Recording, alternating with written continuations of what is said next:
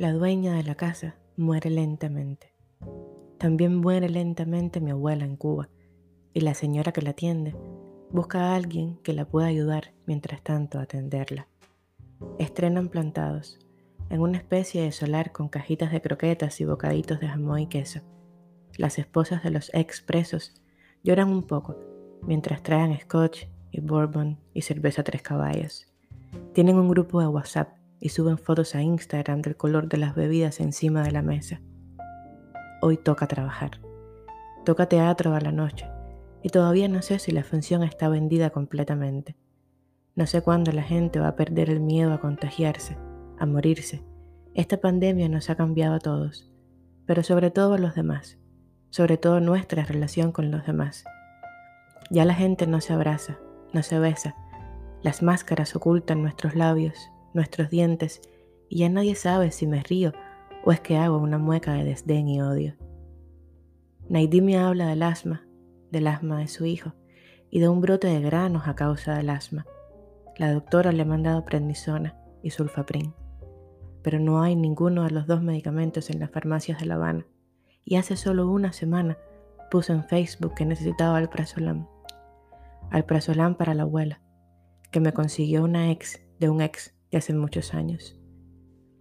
Pareciera que fue ayer que grabé la bala y que nos quedamos encerrados en la finca de Guillermo García porque el comandante no tenía conocimiento de que un grupo de muchachos grababa una película en su territorio. Naidi me dice que no me preocupe, que ella lo encuentra, no sabe cómo, pero lo resuelve.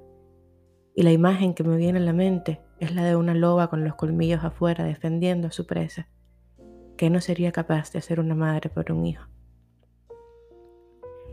Johnny le pregunta a su mamá por qué aguantan, por qué no salen a las calles y exigen sus derechos.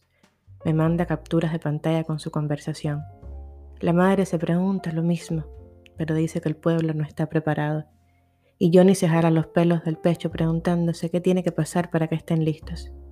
¿Cuántos hijos más tienen que quedarse con granos, con sarna? ¿A cuántos médicos más tienen que votar de sus trabajos? La madre le dice que alguien le dijo que no sabía si el capitalismo iba a ser mejor. En Cuba la gente anda sin cabeza, sin signos de exclamación, la gente anda con sueño y hambre y anemia y falta de hierro. Y sobre todo, la gente anda falta de sueños, de ilusiones. La gente no sabe si el capitalismo puede ser mejor que lo que viven. Caridad del cobre, protege a mis hermanos. Carla, la joven periodista, sigue varada en Panamá porque algún estúpido de la dictadura se le ocurrió que podía ser peligroso que la muchacha regresara a su casa en Villa Clara y la amiga de la mamá de Johnny se pregunta si el capitalismo no será peor. ¿Y los padres de Carla? ¿Quién le pregunta a los padres de Carla qué creen del hecho de que un hombre decida sobre el destino de su hija, un hombre que ellos no eligieron, un puesto a dedo? ¿Dónde están todos los padres y los tíos y los abuelos de los que disienten? Son mudos, son ciegos, son sordos. Allá afuera el día huele raro Llovió un poco, luego escampó, pero el sol no ha podido salir. Es como si quisiera, pero no tuviera las fuerzas.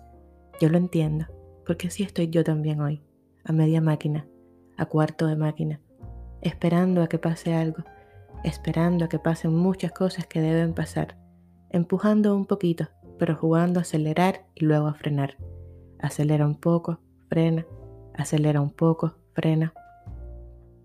Pero mañana, Mañana es sábado y hay marcha en Washington. Los cubanos libres pedirán la libertad de los cubanos que están presos en la isla sin uniforme y sin esposas. La libertad de los 11 millones que hacen colas de madrugada para comprar detergente en polvo y motorinas eléctricas.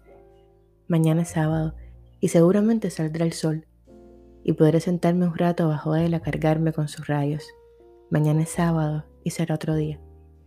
Miro a la ventana y veo el cartel que me ha dejado Johnny. No dejes de sonreír. Y sonrío. Sonreír es bueno para el alma. Cura las heridas, las aguanta, las guarda, las tapa. Sonreír es bueno para modificar el rictus de la cara, el que dice que no es un buen día, el que esconde verdades y grita algunas mentiras. Sonreír es una buena manera de gratificar al servidor. Así que nada, Si me ves por ahí hoy con cara de persona seria, recuérdame el cartel que hay en la sala. Y recuérdalo, recuérdatelo también a ti mismo, por el resto de la vida. Sonríe, que mañana es otro día.